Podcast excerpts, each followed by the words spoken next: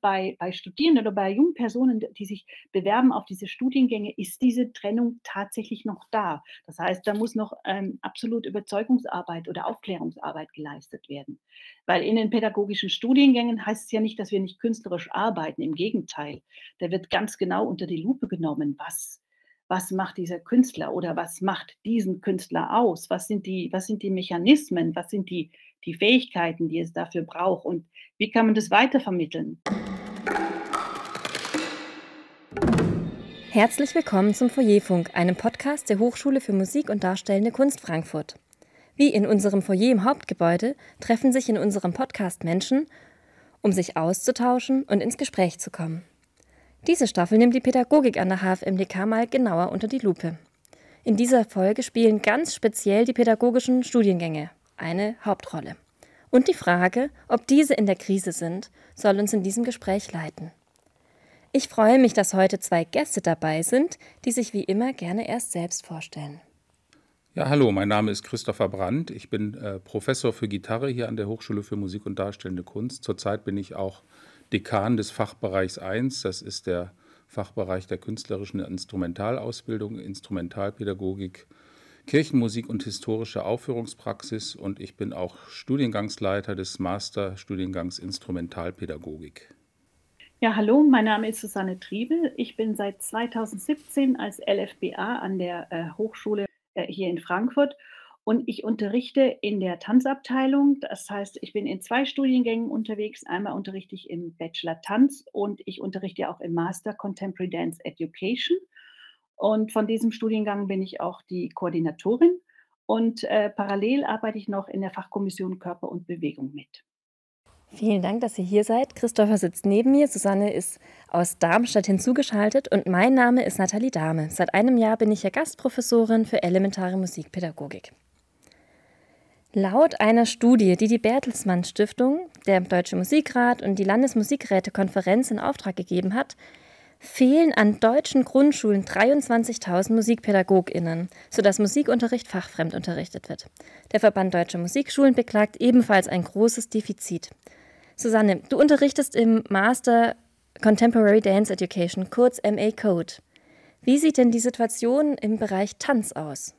Also da ist, da ist das, äh, äh, das, was du gerade eben äh, herangezogen hast, ist hier nicht vergleichbar, weil wir ähm, Tanz nicht als, als, äh, als Schulfach an den Schulen verankert haben, sondern Tanz wird tatsächlich äh, über freie Träger oder über Projekte oder dann in ähm, äh, Tanzschulen, in Tanzausbildungen unterrichtet. Und ich glaube, es gibt es gibt, eine, es gibt eine Großzahl oder eine große Anzahl von Dozenten und Dozentinnen, die unterrichten. Da stellt sich im Tanz eher die Qualitätsfrage. Also wie ist deren Ausbildung? Ähm, wie, wie kommen die ins Berufsfeld? Weil äh, Tanzpädagoge ist, ist kein geschützter Beruf in dem Sinne. Mhm. Das heißt, ähm, man könnte vielleicht sagen, es fehlen quasi wirklich qualifizierte Fach oder die oder man kann gar nicht sagen, wie viele Fachkräfte es gibt, die wirklich qualifiziert sind mit pädagogischem mit pädagogischer Qualifikation, weil einfach alle, die das wollen, auch Tanz unterrichten können. Ja, genau, so, so ist es ganz krass formuliert. Das heißt, es gibt keine, ähm, es gibt, also es wird daran gearbeitet, dass Qualitätsstandard äh, ähm, äh, erstellt werden. Es gibt zum Beispiel über Tanz in Schulen Projekte, äh, wurden Qualitätsrahmen erarbeitet, um ein, bestimmte Bedingungen äh, zu definieren, die von, de, von Seiten der, der Dozenten, Dozentinnen und von Seiten der Schulen äh, gestellt werden müssen.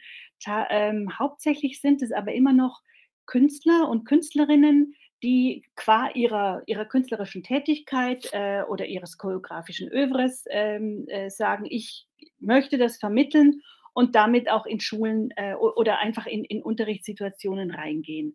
Und da ist genau der Knackpunkt, welche, welche Unterstützung braucht es für diese Personen, für diese Künstler, damit sie diese, diese, diese Vermittlungsarbeit leisten können, ähm, dass es einer bestimmten Qualität, äh, einer bestimmten Qualität entspricht. Also das heißt, der, die, die Notwendigkeit von, von pädagogischen Studiengängen im Tanz ist, ist extrem hoch. Mhm. Und kommen denn diese KünstlerInnen dann zu euch an die HFMDK, um diesen MA-Code zu studieren? Äh, teilweise ja, teilweise nein. Also Die Situation ist, dass viele, ähm, Künstlerinnen und Künstler, die im Berufsfeld sind, die scheuen sich, einen Masterstudiengang zu beginnen, weil das heißt, ähm, jetzt bei unserem Masterstudiengang, wir sind ein Vollzeitstudium, das heißt 2 Jahre raus aus dem Netzwerk, 2 Jahre raus aus dem Berufsfeld. Was natürlich für Personen, die schon eine bestimmte, äh, künstlerische Karriere oder eine Tanzkarriere hinter sich haben, immer eine 'ne sehr starke äh, 'ne sehr starke Setzung, eine sehr starke Entscheidung ist. Das heißt, die muss man erst mal treffen, um dann zu sagen: „Ich gehe ich ziehe mich 2 Jahre aus dem Berufsfeld zurück oder bin nur, äh, teilweise involviert um dann später wieder, äh, den Einstieg den Einstieg zu machen. Ähm, ich glaube aber, das sind das sind tatsächlich Ängste, die sich dann nicht ähm, die sich nicht bewahrheiten, weil es ist ja nicht so, ich gehe raus aus dem Feld, ich mache 'n Masterstudiengang, gehe genau da wieder rein, sondern Ziel des Masterstudiengangs ist es ja, äh, die Perspek die Perspektive für diese Personen zu erweitern. Das heißt, noch mal andere andere Optionen zu eröffnen, was sie mit ihrem mit ihrem also, mit ihrem bisher angesammelten Wissen dann tatsächlich weitermachen können. Mhm. Wie ist es denn in der Musik? Ähm, ich habe ja gerade schon vorhin diesen enormen Fachkräftemangel, ähm, erwähnt. Jetzt hat Susanne auch erwähnt, dass die Qualität ja auch eine entscheidende Rolle spielt. Also jeder also Musikpädagoge, Musikpädagogin ist genauso wenig geschützt wie Tanzpädagogin. Ähm braucht also, wie ist es genau, beschreib mal, wie ist es wie siehst du das die Situation in im musikalischen Bereich? Ja, im musikalischen Bereich, du hast es ja schon angedeutet, ähm, haben wir tatsächlich die Situation, dass, ähm, wir sowohl in der Schule als auch an Musikschulen, als auch eigentlich in jedem Bereich, wo, äh, Kinder, Jugendliche, aber auch Erwachsene an Musik herangeführt werden sollen, dass wir da einen Fachkräftemangel haben, ähm, der inzwischen auch so groß angewachsen ist, dass wir da auch als Hessens einzige Musikhochschule gar nicht mehr gegen ankommen können. Wir haben ja eine ziemlich ähm, sehr gut aufgestellte Lehramtsausbildung hier. Dann haben wir in meinem Fachbereich haben wir die Instrumentalpädagogik. Das heißt, wir bemühen uns darum, Leute auszubilden, die dann in der Lage sind, auch andere Menschen ähm, zu unterrichten. Ähm, ähm, und das Problem ist, dass tatsächlich ähm, pädagogische Fragestellungen im Studium ähm, oft separiert werden von künstlerischen. Und ich frage mich, ob das immer so der sinnvolle Weg ist, weil dann die Studierenden, aber zum Teil auch die Lehrenden äh, hier eigentlich mit dem Gefühl ausgebildet werden, sie müssen sich entscheiden, dass sie entweder einen künstlerischen Beruf äh, ergreifen oder einen pädagogischen. Ähm, aber die Praxis sieht ja eigentlich anders aus. Sowohl vom Berufsfeld ist es häufig so, dass äh, viele Musikerinnen und Musiker ohnehin beides machen. Das überhaupt das Prozess des Musiksachens selber ist ja eigentlich immer ein Lernprozess. Das heißt, auch wenn man selber sich musikalische Repertoire erarbeitet, ist man ja mit pädagogischen Fragestellungen konfrontiert. Und das müsste das Ziel sein, ähm, diese Grabenbildung eigentlich ein bisschen aufzulösen, um auch das Berufsfeld ein bisschen attraktiver zu machen und nicht den Menschen das Gefühl zu geben, wenn sie jetzt nicht ähm, am ähm, Kapellmeisterpult im Orchester landen, sondern Kinder unterrichten, dass es sozusagen nur ein Beruf zweiter Klasse ist. Ähm, Im Moment kann man es eigentlich umdrehen. Also äh, das sind ja wirklich auch gesamtgesellschaftliche Fragen, in was für eine Welt wir leben wollen und welchen Stellenwert eigentlich Kultur und kulturelle Bildung bei uns haben soll.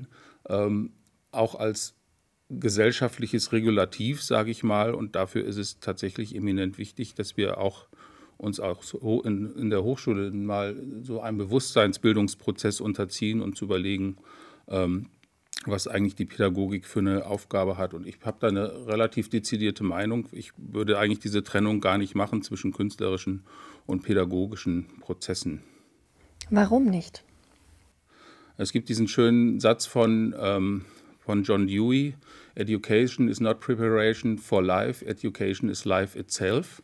Ähm, also es ist nicht so, weil auch das Wort Vermittlung ja immer fällt. Ähm, das ist sicherlich ein angemessener Begriff, aber der tut natürlich so, als wenn es sozusagen ein bestimmtes Betätigungsfeld gäbe und dann gibt es eine Instanz, die müsste dieses Betätigungsfeld sozusagen pädagogisch aufarbeiten ähm, in quantifizierbaren Häppchen und dann so weiterreichen, dass es rezipierbar ist und dadurch sozusagen das Fachwissen weitergegeben wird. Es ist aber tatsächlich ja so, dass wir in allen Prozessen, in denen wir uns hier befinden, eigentlich in Vermittlungsprozessen uns gegenüber zwischen Lehrern und Schülern, Professoren und Studierenden, Studierenden untereinander uns und der Gesellschaft befinden und dass diese Trennung ähm, mitunter gar nicht sinnvoll ist. Und wenn wir uns überlegen, es geht darum, dass wir eigentlich eine Teilhabe an Kunst ermöglichen wollen und wollen, dass kulturelle Bildung oder überhaupt Kunst auch einen großen Stellenwert hat, der ihr eigentlich zusteht, dann ist es natürlich auch immer die Frage. Ähm, es ist ja oft so, dass äh, sozusagen die Begeisterung für Musik jetzt nicht unbedingt durch einen besonders großartigen Unterricht geweckt wird, sondern zum Beispiel durch ein Konzerterlebnis. Es ist so, dass viele Jugendliche ja eine ganz große Affinität zu Musik haben, ohne dass sie von irgendwoher vermittelt wurde. Und dass es dann eher die Frage ist, wie, was haben wir für pädagogische Mittel, um diese Begeisterung, die eigentlich potenziell sowieso vorhanden ist, dann auch so zu kanalisieren, dass wir dann die Leute zum Beispiel auch dazu bringen, ein Instrument zu lernen oder so. Also wir sind ja alle, die wir hier Musik studiert haben, ähm, Personen, die irgendwann sich entschlossen haben, Musik zu machen, weil wir festgestellt haben, das ist unser Leben oder ein gewichtiger Teil unseres Lebens. Und das war jetzt für uns erstmal sozusagen eine ganzheitliche Entscheidung. Das war ja keine Entscheidung, bei der wir darüber nachgedacht haben, ähm, ist das jetzt irgendwie ein Lernprozess oder ein pädagogischer Prozess oder brauche ich jetzt Lehrer oder keine, sondern die Grundsatzentscheidung ist ja die, ähm, mir bedeutet die Musik oder der Tanz ähm, oder das Schauspiel etwas und ich möchte meine Kenntnisse darin vertiefen. Und schon dieser Prozess der Aneignung, ähm, der sich dann ja idealerweise an einem Studium an unserer Hochschule fortsetzt, ist ja schon eigentlich ein Lernprozess. Und eigentlich ist es ja nur unsere Aufgabe, diese Lernprozesse, denen wir uns selber unterworfen haben, die einfach auch weiter zu vermitteln. Ähm, und das gar nicht so sehr über handwerkliche Skills nur zu machen, sondern indem wir es uns irgendwie gelingt, ähm, die Begeisterung, die wir selber für diese Berufsfelder empfinden, auch weiterzugeben. Einfach mal so weitergeben. Das einfach mal so, ich glaube, das ist eigentlich gar nicht mal so einfach, aber da, ähm, dafür gibt es dann ja auch pädagogische Studiengänge. Du hattest ja gerade auch schon angesprochen, ähm, was wollen wir eigentlich mit unserer Kunst? Wie, wo soll eigentlich kulturelle Bildung hingehen? Du hast das Stichwort Teilhabe gebracht. Was macht die Institution Hochschule dafür, dass es da weitergeht? Oder und was macht ihr auch vielleicht persönlich in diese Richtung? Oh, persönlich. Also ich glaube, äh, um eine, Teil, um eine Teilhabe voranzutreiben, jetzt für, für die Studierenden versuchen wir ähm, mit dem Studiengang immer Themen und Projekte aufzugreifen, die, die momentan brennen, also die sehr virulent sind. Ja, sei es, dass, dass, äh, dass Themen wie Postkolonialismus äh, in, den, in, den, in den Stundenplan mit eingebaut werden oder Auseinandersetzungen äh, zu MeToo oder Auseinandersetzungen zu ähm, wer, wer hat ein Recht zu sprechen, in welchen, in welchen Gremien, in welchen Konstellationen. Weil das sind natürlich, das sind natürlich unser, also unsere eigenen, unsere eigenen Themen, die wir versuchen mit den Studierenden zu teilen, mit Blick auf, dass diese Studierenden später auch mit, äh, mit jungen Menschen oder mit älteren Menschen arbeiten werden. Das heißt, der, der Anspruch ist eigentlich, das, was wir tun als Kunstform, Tanz oder Tanz vermitteln, dass es nicht isoliert in einer Bubble steht, sondern wirklich ähm, mit, mit, anderen, mit anderen Perspektiven, mit anderen, mit anderen Kunstformen verknüpft wird und vor allem mit gesellschaftlich relevanten Themen. Ich glaube, das ist, das ist eine große Aufgabe momentan in diesen, ich glaube, in allen Studiengängen, da sich das, das, das Außenumfeld so stark und so rapide äh, verändert.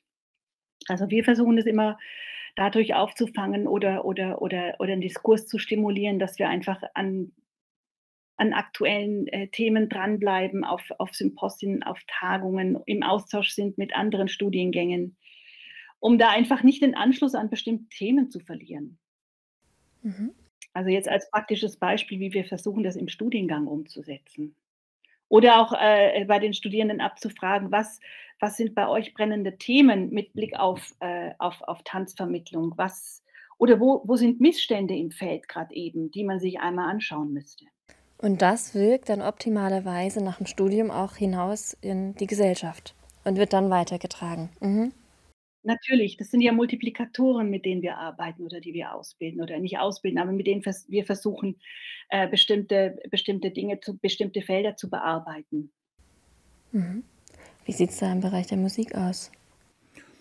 Na, die Frage hat ja einen inhaltlichen und einen strukturellen Aspekt. Von den Strukturen her, was unsere Studiengänge angeht, jetzt im Fachbereich 1, wo ich tätig bin, äh, ist es ja inzwischen tatsächlich so, dass wir eigentlich keinen Studiengang haben, wo es keine pädagogischen Anteile gibt. Das heißt, auch jemand, der sich entschließt, ähm, Orchestermusikerin zu werden, ähm, wird in seinem Studium ein rudimentäres Angebot an pädagogischen Veranstaltungen ähm, durchlaufen, äh, die es ermöglichen, überhaupt über dieses Berufsfeld nachzudenken und äh, grundsätzlich erstmal Fertigkeiten zu erlangen, die es ermöglichen, ähm, einen Unterricht auch selber zu gestalten, der über das rein, den reinen pädagogischen Bauchkasten sozusagen ähm, hinausgeht. Das Zweite ist, ähm, was so diese Strahlung nach außen angeht, ähm, bemüht sich die Hochschule natürlich schon und das ja auch mit Erfolg, ähm, sich sehr eigentlich hier in der Stadt zu positionieren. Wir sind ja, was viele gar nicht wissen, der größte Konzert- und Veranstaltungsanbieter überhaupt im Rhein-Main-Gebiet. Wir haben eigentlich fast jeden Tag eine oder mehrere interessante Veranstaltungen aus allen unseren Sparten, Musik, Schauspiel, Tanz, auch Wissenschaft, ähm, sehr niedrigschwellig, also niedrigschwelliger, als wenn man jetzt an der alten Oper 75 Euro für eine Karte zahlen muss, sondern man hat eigentlich die Möglichkeit hier in unsere Veranstaltung für umsonst oder wenig Geld reinzugehen, hat auch die Möglichkeit danach mit den Studierenden, auch mit den Lehrenden in Kontakt zu kommen. Ähm, das heißt, das ist meiner Ansicht nach schon ein ganz wichtiger Aspekt einfach auch im städtischen Kulturleben, den wir hier bieten.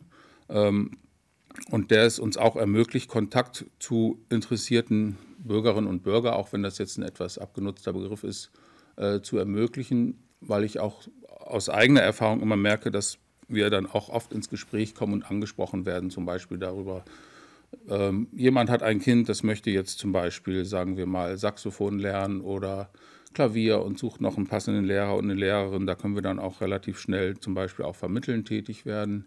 Ähm, darüber hinaus sind wir auch mit den anderen Institutionen vernetzt, mit der Frankfurter Musikschule, äh, mit dem Konservatorium haben wir auch zum Teil ähm, Kooperationsprojekte. Und was uns ja auch ganz wichtig ist, und das gilt ja eigentlich für alle Studiengänge, wo Pädagogik stattfindet, ähm, dass es bei uns ja nicht Seminare sind, wo Menschen anderen Menschen erklären, wie man unterrichtet, sondern dass die aktive Unterrichtspraxis Teil der Ausbildung ist. Das heißt, äh, die Studierenden bekommen auch selber schon die Gelegenheit, äh, Kinder und Jugendliche zu unterrichten, sich dann Feedback zu holen und da eventuell auch schon berufliche Netzwerke zu, ähm, zu bilden für ihre spätere berufliche Zukunft. Das klingt ja, wenn man das so hört, nach unglaublich spannenden, faszinierenden Studiengängen, wo einfach so viele Themen, so viele Angebote gemacht werden. Und trotzdem, jetzt ganz überspitzt gesagt, sind die Zahlen der Studierenden, die in, in einem pädagogischen Studiengang sind, auf jeden Fall, also im Fachbereich 3, dem Tanz, im Fachbereich 1, der Instrumentalausbildung, ja deutlich, und also jetzt nicht nur deutlich, sondern extrem deutlich geringer als Studierende, die in einem künstlerischen Studiengang sind. Ähm, warum, also sind die unattraktiver, die pädagogischen Studiengänge, oder woher kommt das?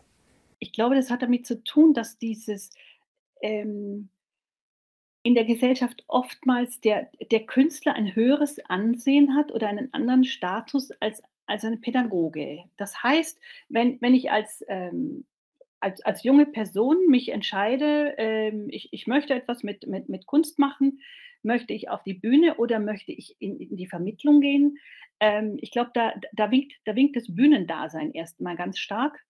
Äh, sprich, da ist der, ist der Sog stärker. Wir beobachten das auch an den, äh, wenn wir, wenn wir die, die Bewerberzahlen äh, mit, mit Masterstudiengängen oder auch Studien- oder Bachelorstudiengängen vergleichen, die quasi ähm, eine Choreografie und Performance anbieten oder äh, Solo Dance Authorship am HZT in Berlin. Die haben einen wahnsinnigen äh, Zulauf, der ist deutlich höher als bei den Pädagogikstudiengängen oder bei den Studiengängen, die ähm, Education oder Pädagogik im Titel haben. Das heißt, das ist nicht so richtig sexy als, als zukünftiges Berufsfeld. Ähm, dass es wahnsinnig spannend ist, das wissen wir.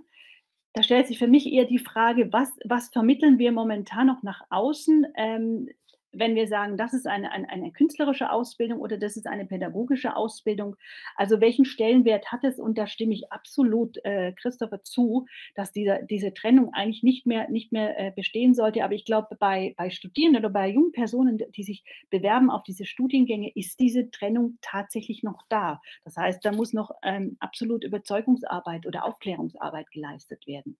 Weil in den pädagogischen Studiengängen heißt es ja nicht, dass wir nicht künstlerisch arbeiten. Im Gegenteil.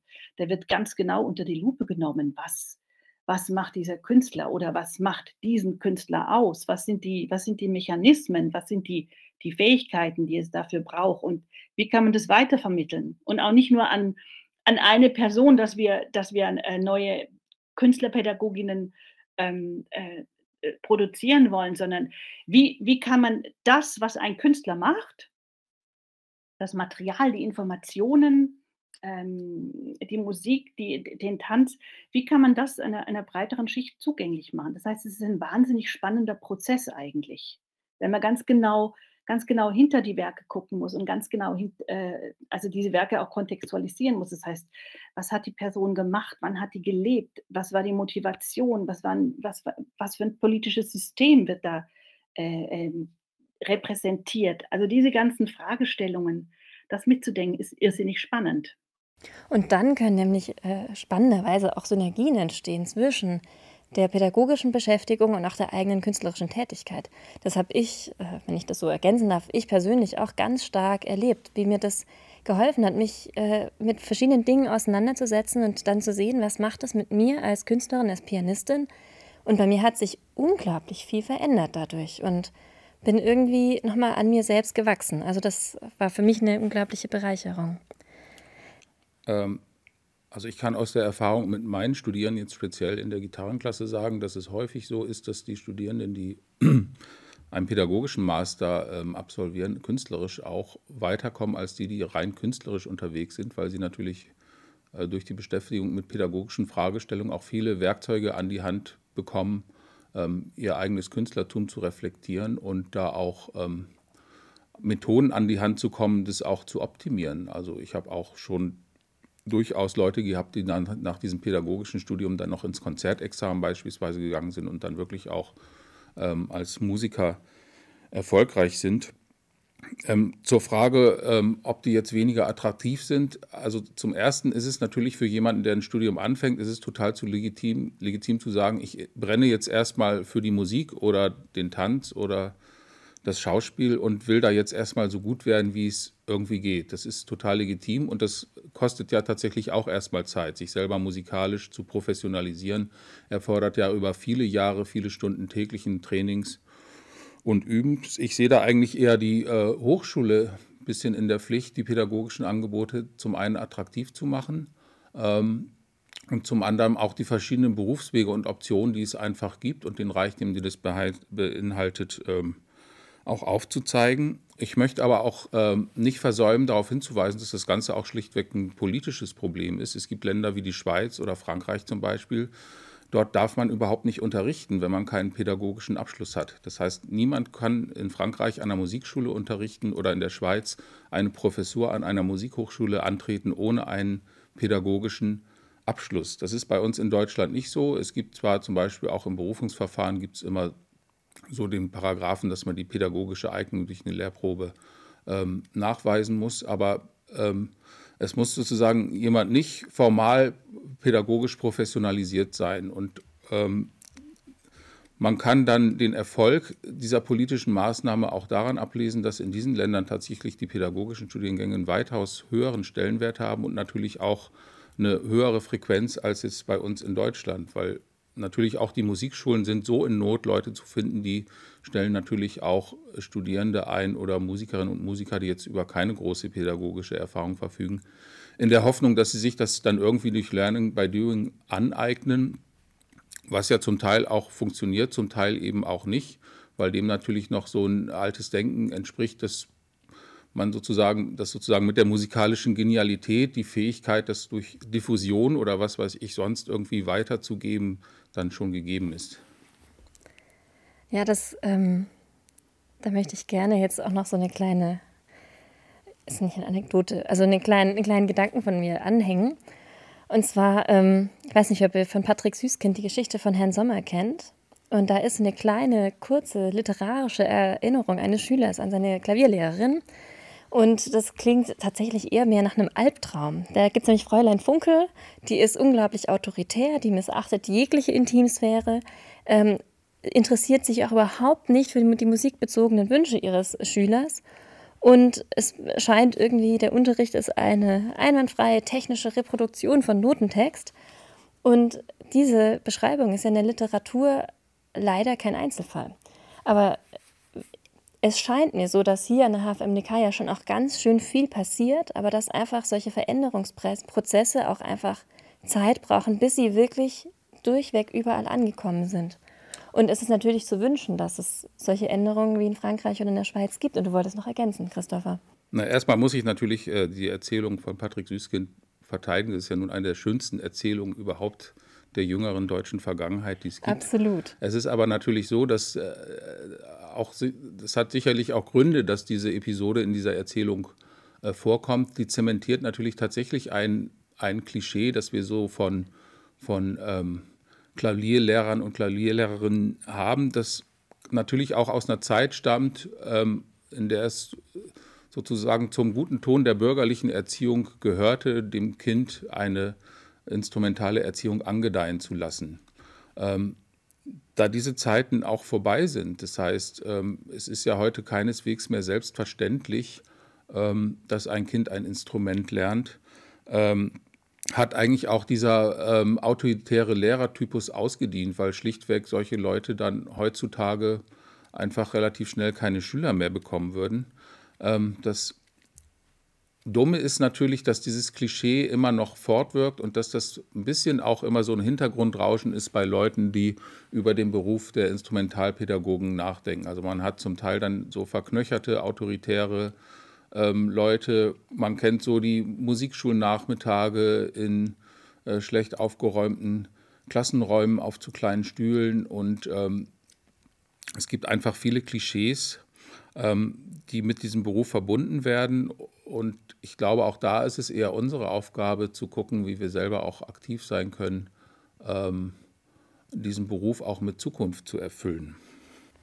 Ja, das ist doch irgendwie ein schönes Schlusswort. Selber aktiv bleiben, um die Zukunft unseres Berufs, den wir doch auch alle sehr, sehr lieben, einfach weiter, also weiter zu befüllen und einfach ja, neue Richtungen, neue Wege zu gehen um eben von diesen alten Klischees uns endlich loszulösen. Ja, ich bedanke mich bei euch beiden, dass ihr heute dabei wart und wünsche euch für eure eigenen Initiativen alles Gute und vielen Dank fürs Zuhören. Danke sehr. Dankeschön.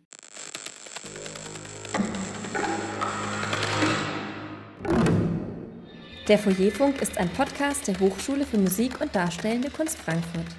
Unsere heutigen Gäste waren Susanne Triebel und Christopher Brandt. Hinterlasst uns gerne euer Feedback unter der Mailadresse podcast.orga.hfmdk-frankfurt.de oder über die Social-Media-Kanäle der HFMDK.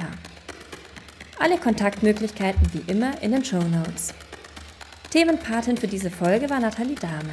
In der Redaktion saßen außerdem Lorna Lüers, Hans-Jakob Stemmler, David Schmidt, Maurizio Homberg, und Philipp Weigand. Verantwortlich für Technik und Produktion war David Schmidt. Wir danken Orm Finnendahl für die musikalische Umrahmung.